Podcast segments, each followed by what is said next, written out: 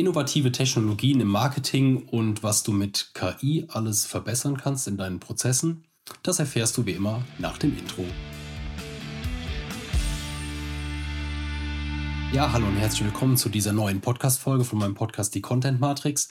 Ähm, in der heutigen Folge habe ich mal ein Thema mitgebracht, mit dem ich mich im Moment sehr intensiv auseinandersetze. Und zwar geht es grundsätzlich um die Prozessoptimierung. Ähm, in den letzten Gesprächen mit meinen Kunden ist mir aufgefallen, dass die meisten wirklich das Thema Zeit an erste Stelle packen. Also, dass die wirklich für ähm, gerade die, die weniger Mitarbeiter haben oder keine Mitarbeiter, die speziell für bestimmte Bereiche tätig sind, wie jetzt im Bereich Marketing oder so, da fehlt es halt einfach an der Zeit, weil in der Regel müssen die Aufgaben dann von einer Person erledigt werden oder von einer Person im äh, Unternehmen erledigt werden, die vielleicht schon im Vertrieb tätig ist oder irgendwo im im operativen Geschäft arbeitet. Und da kommt dann einfach, da kommen dann einfach solche Aufgaben dazu, wie den Bereich Marketing noch zu betreuen, irgendwie Social Media Kanäle zu bespielen. Und auch für mich selber hat das Thema, bekommt das Thema eine immer wichtigere Bedeutung, weil ich einfach merke, wie viel Zeit du für gewisse Prozesse sparen kannst.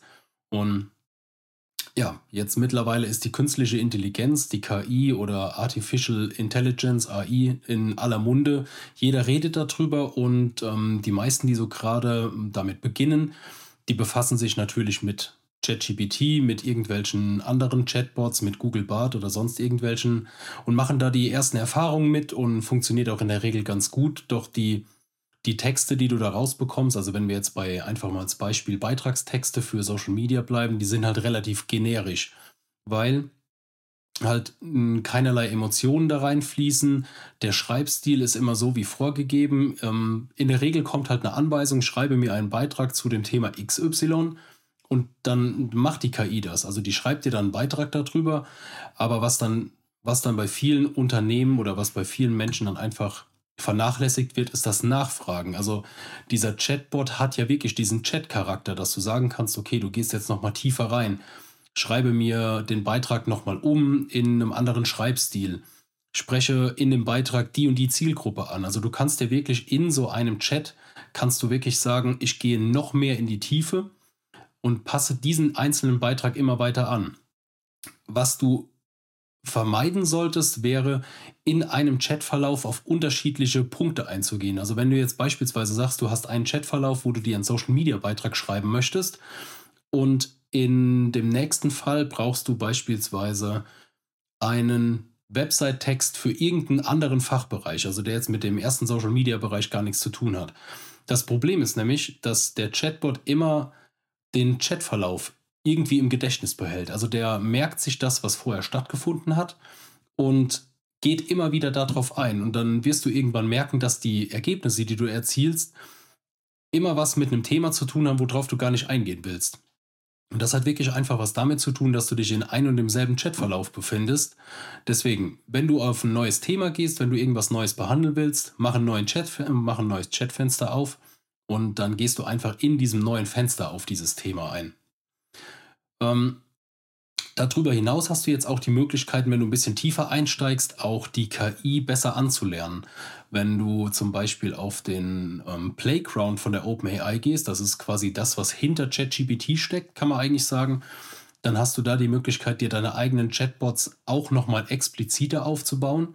Du kannst dir Assistenten aufbauen, also ist wieder ein anderer Fachbereich, die zum Beispiel. Also ich habe versucht, da ja immer ein Beispiel zu bringen. Ähm, ich habe mir jetzt einen Assistenten gebaut im Hintergrund, den ich ähm, dafür nutze, um Bilder zu generieren. Ähm, der funktioniert jetzt so, der ist, den kann ich nirgendwo anders ansprechen. Also du kannst jetzt außer in diesem Playground kannst du nicht auf diesen ähm, Assistenten zugreifen, außer von anderen Schnittstellen. Jetzt gibt es ja diese Automatisierungstools wie Zapier, wie Make, wie Active Pieces, also das nutze ich aktuell. Da kannst du diese Assistenten ansprechen über die API-Schnittstelle. Also du bekommst ja, um das Ganze vielleicht ein bisschen versuchen, ich will das Ganze versuchen, ein bisschen einfacher zu erläutern, wenn du dir einen Account machst, dann hast du die Möglichkeit, wie so ein Prepaid, kannst du Geld hochladen und von diesem Geld werden nachher deine Aktionen abgebucht. Also kannst du wirklich sagen, du machst ein, ein Chat, du stellst eine Anfrage und je nachdem, welches Modell du dann verwendest, ob du das ältere JetGPT 3.5 Turbo verwendest beispielsweise, kannst du ja einfach mal ein bisschen mit ausprobieren, oder ob du das neue JetGPT 4 verwendest, dann kostet das unterschiedliche Beträge, ähm, die, die einfach dann von dir abgebucht werden. Also man kann im, auf kurzem Weg sagen, JetGPT 4 ist deutlich teurer als JetGPT 3.5 hat natürlich auch die neuere Datenbank, aber du solltest immer überlegen, brauchst du immer die top aktuellen Daten äh, und ist es dir das wert vor allen Dingen, weil äh, da geht es halt ruckzuck richtig ins Geld. Also wenn du da keine Ahnung, irgendwie 50 Anfragen am Tag übers ganze Jahr stellst, dann bist du schnell im vierstelligen Bereich, die sich diese Anwendung kostet, im Vergleich zu dem 3.5er, wo du beispielsweise nur 150 Euro im Jahr dann bezahlst bei den ganzen Anfragen. Also da muss man immer so ein bisschen gucken, was brauchst du wirklich und wo ähm, macht es Sinn, halt auf das neuere Modell zu gehen. Aber wieder zurück zu dem Assistenten, den habe ich mir da im Hintergrund aufgebaut. Ähm, du hast einmal so einen Systemprompt-Bereich, der ist eigentlich dafür gut, dass du dem wirklich sagen kannst, wie soll er, äh, wie soll er sich verhalten. Also Du kannst zum Beispiel, wenn du Programmierer bist beispielsweise, dann kannst du dem im Vorfeld sagen, egal was er macht, er soll immer in einer bestimmten Programmiersprache antworten. Dann schließt du aus oder du äh, reduzierst die Fehlerquelle, dass durch die Eingabe von einem Benutzer eine falsche Programmiersprache ausgegeben wird. Nehmen wir an, du brauchst immer irgendwie HTML für einen Website-Code oder du brauchst Python oder sonst irgendwas, dann kannst du das in diesem Systemprompt, äh, in diesem Systemprompt einmal festlegen und dann ist die Ausgabe immer identisch.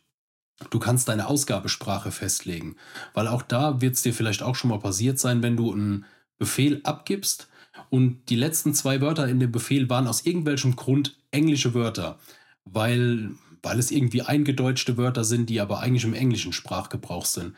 Dann kommt es hier und da schon mal vor, dass die Ausgabesprache Englisch ist, weil der Chatbot immer guckt, wie sind, was sind die wahrscheinlichsten Wörter, die er zur Antwort ranziehen würde. Und wenn in deiner Frage die letzten Wörter Englisch sind, fängt er mit Englisch an, weil er denkt, okay, du brauchst die Antwort so. Und da kannst du halt in so einem Systemprompt auch vorgeben, er soll bitte immer in Deutsch antworten. Und Jetzt habe ich mir den Systemprompt aufgebaut und habe dem wirklich gesagt, wie er agieren soll.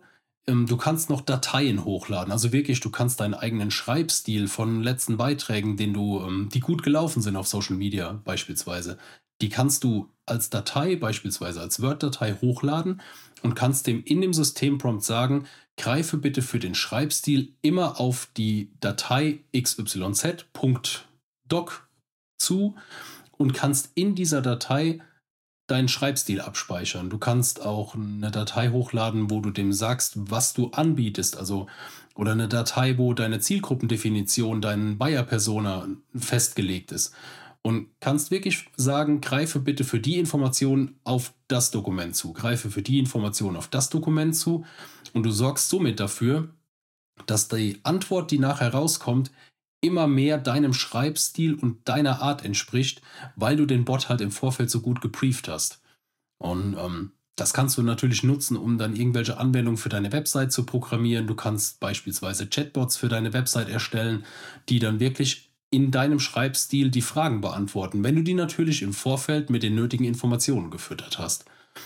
Und ähm, jetzt habe ich eine Anwendung programmiert, die ist ähm, die läuft auf meinem Handy. Also ich habe auf meinem Handy so eine Art Shortcut. Gibt es, wer iOS nutzt oder das neue iPhone hat oder die neueren iPhone-Versionen hat, da gibt es die Möglichkeit, dass du dir Shortcuts erstellst. Und ähm, dieses Shortcut ist jetzt ein kleines Symbol auf meinem ähm, Handy-Display.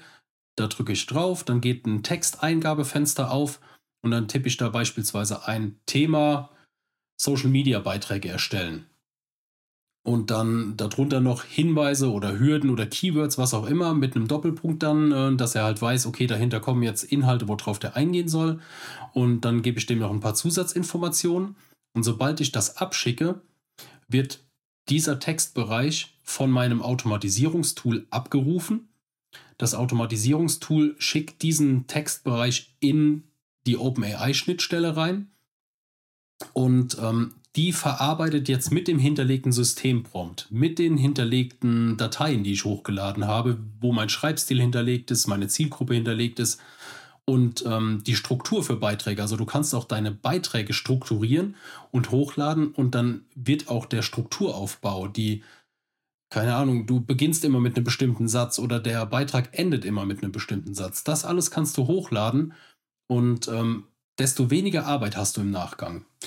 Um wieder zurückzuspulen, jetzt ist der Beitrag in der AI-Schnittstelle und dann generiert die mir im Hintergrund auf Basis dieser Informationen einen Textbeitrag und gebe den mir in mein Notion-Board aus. Also ich nutze Notion für die Projektverwaltung und da habe ich eine Datenbank reingepackt, wo er darauf zugreifen kann. Und da lädt er mir dann automatisch den Beitrag hoch. Das hat jetzt folgenden Vorteil. Du bist ja teilweise, ähm, ja, bist unterwegs beim Einkaufen, Spazieren gehen, was auch immer. Und auf einmal kommt dir eine Idee, wozu du einen Beitrag machen willst. So, dann kennen wir all das Problem. Du willst dir das irgendwo aufschreiben. Du hast vielleicht schon weiterführende Gedanken dazu dann hast du nichts zur Hand oder schreibst es dir irgendwie ins äh, Telefon rein, was auch immer. Und so habe ich jetzt die Möglichkeit, wenn mir eine Idee kommt, mache ich den Shortcut auf dem Handy auf, tippe diese Idee ein und erhalte direkt in meinem Notion-Board einen fertigen Textbeitrag, den ich natürlich dann nachher anpassen kann oder gucken kann, okay, passt das so zu dem, was ich eigentlich sagen wollte? Und du sparst unfassbar viel Zeit. Und diese Anwendung versuche ich auch immer bei meinen Kunden zu integrieren. Wenn ich in der Zusammenarbeit merke, hier hakt es vielleicht ein bisschen, hier könnte man einen Prozess beschleunigen, hier könnte man vielleicht einen Ablauf irgendwo halbieren in der Zeit, dass der Kunde nach meiner Zusammenarbeit nicht nur weiß, okay, das ist jetzt meine Content-Strategie, das sind meine Ziele, die wir festgelegt haben, wo wir hinwollen, die wir natürlich auch dann im Nachgang messen, sondern der Kunde hat auch einen zusätzlichen Benefit und spart auch noch Zeit in den Prozessen. Und das ist eigentlich das, wo ich mich so ein bisschen davon unterscheiden will, von vielleicht, von vielleicht anderen, die halt auch eine super gute Arbeit machen, die dir super Strategien aufbauen. Ähm, da will ich einfach versuchen, noch ein bisschen tiefer in den Prozess reinzugehen und wirklich zu schauen, wo gibt es Ansatzpunkte, Anknüpfungspunkte, um dem Kunden einfach im Nachgang das Leben zu erleichtern. Weil wir wissen das alle, wenn jetzt ein neuer Bereich dazukommt, wie Content Marketing, es ist ja nicht so, dass die Leute auf mich zukommen und sagen, ich weiß überhaupt nicht, was ich mit meiner Zeit anfangen soll. Ich mache jetzt mal Content Marketing. Im Gegenteil. Der Grund, weshalb die damit anfangen, ist ja ein völlig anderer. Aber eins ist, ist deckungsgleich, nämlich die wenige Zeit, die sie dafür zur Verfügung haben. Und deswegen habe ich mir halt gedacht, das wäre vielleicht ein guter Ansatz. Und es gibt bei wirklich jedem Fall gibt's Punkte, die man verbessern kann, um dem Kunden nachher ein Produkt an die Hand zu geben, eine Content-Strategie an die Hand zu geben und auf der anderen Seite auch wieder Zeit frei zu schaufeln, die der Kunde dafür nutzen kann. Und da gibt es unzählige, das entwickelt sich so extrem weiter. Du kannst Webanwendungen aufbauen, die auf deiner Webseite integriert werden, wo dann Kunden Anfragen stellen können. Ähm, ich habe ein Tool, was ich jetzt im Moment am Testen bin, wo ich dann gewisse Webseiten von Wettbewerbern eingeben kann wenn ich für einen Kunden eine Analyse mache und dann zieht dieses Tool mir aus den Webseiten schon gewisse Daten raus, die ich dann nachher weiterverarbeiten kann für meine Wettbewerbsanalyse. Das geht nicht überall. Da muss man auch ein bisschen vorsichtig mit sein, was, wie, äh, was man verwenden kann, was man nicht verwenden kann. Aber du hast unfassbar Möglichkeiten, deinen Prozess zu verbessern, die Schritte zu optimieren. Du kannst E-Mails, die dir reinkommen, du hast keine Ahnung, du bist allein Unternehmer, Solopreneur, wie auch immer man das benennen will, und du bekommst am Tag, keine Ahnung, vier E-Mails rein, fünf E-Mails rein, umfangreich, wo ein Kunde ein konkretes Projekt anfragt. Dann kannst du über eine Automation und über so eine KI kannst du die E-Mails abrufen, die reinkommen, kannst dir die E-Mail ähm, einlesen und kannst dir in einem kleinen Kontext das Ganze zusammenfassen lassen und könntest sogar noch einen Schritt weitergehen und schickst dir diesen Kontext als SMS wieder auf dein Handy zurück. Dann oder schickst es dir per E-Mail zurück. Oder du kannst eine Abfrage mit reinpacken, dass du eine Benachrichtigung bekommst. Ich habe hier was vorbereitet. Beispielsweise kannst du auch mögliche Antworten dir automatisch generieren lassen. Und dann bekommst du eine Benachrichtigung von der Automation. Pass auf, ich habe dir zu dieser E-Mail mit dem Kontext diese Antwort vorformuliert Passt das? Kann ich die so weiterschicken und dann kannst du die Anfrage halt mit Ja oder mit Nein beantworten, hast vielleicht noch Möglichkeiten, den Text abzuändern oder die E-Mail sitzt schon bei dir in den Entwürfen drin und dann kannst du die einfach rausschicken und hast unfassbar viel Zeit gespart und vor allem, du musst dafür nicht am PC sitzen, du musst nicht mühsam mit, mit dem Handy irgendwelche E-Mails verfassen, wenn du unterwegs bist, sondern dass diese Aufgaben können alle in gewissem Rahmen von einer KI, von einer Automatisierungslösung für dich übernommen werden. Und Ja, wenn du gerne mal mit mir über diese Themen reden willst, über mögliche Optimierungspotenziale, die du in deinem Unternehmen hast, dann findest du hier überall die Kontaktmöglichkeiten. Trag dich gerne für einen Termin bei mir ein und wir gucken uns die, ähm, wir gucken uns den Fall bei dir mal konkret an, wo es eventuell was zu verbessern gibt. Und was ich dir versprechen kann, du gehst auf jeden Fall mit Mehrwert und mit Informationen aus dem Gespräch raus. Wenn wir im Anschluss zusammenkommen, würde ich mich freuen. Und wenn es aus irgendwelchen Gründen in dem Moment noch nicht so weit ist, dann habe ich dir auf jeden Fall weitergeholfen und du bist einen Schritt weiter als vor dem Telefonat. Ja, und ansonsten war es das für die Folge. Ich hoffe, du konntest wieder ein bisschen was mitnehmen. Es war sehr techniklastig. Ich versuche das Ganze jetzt in meinen nächsten Newslettern mal so ein bisschen ja, zu zerpflücken und auch die Fachbegriffe noch ein bisschen konkreter aufzu, also damit aufzuräumen, dass es halt verständlicher wird. Aber wie immer, wenn du hierzu Fragen hast, wenn du vielleicht einen gewissen Part hiervon nicht verstanden hast, meine E-Mail-Adresse findest du in den Show Notes oder du findest mich auf verschiedenen Kanälen.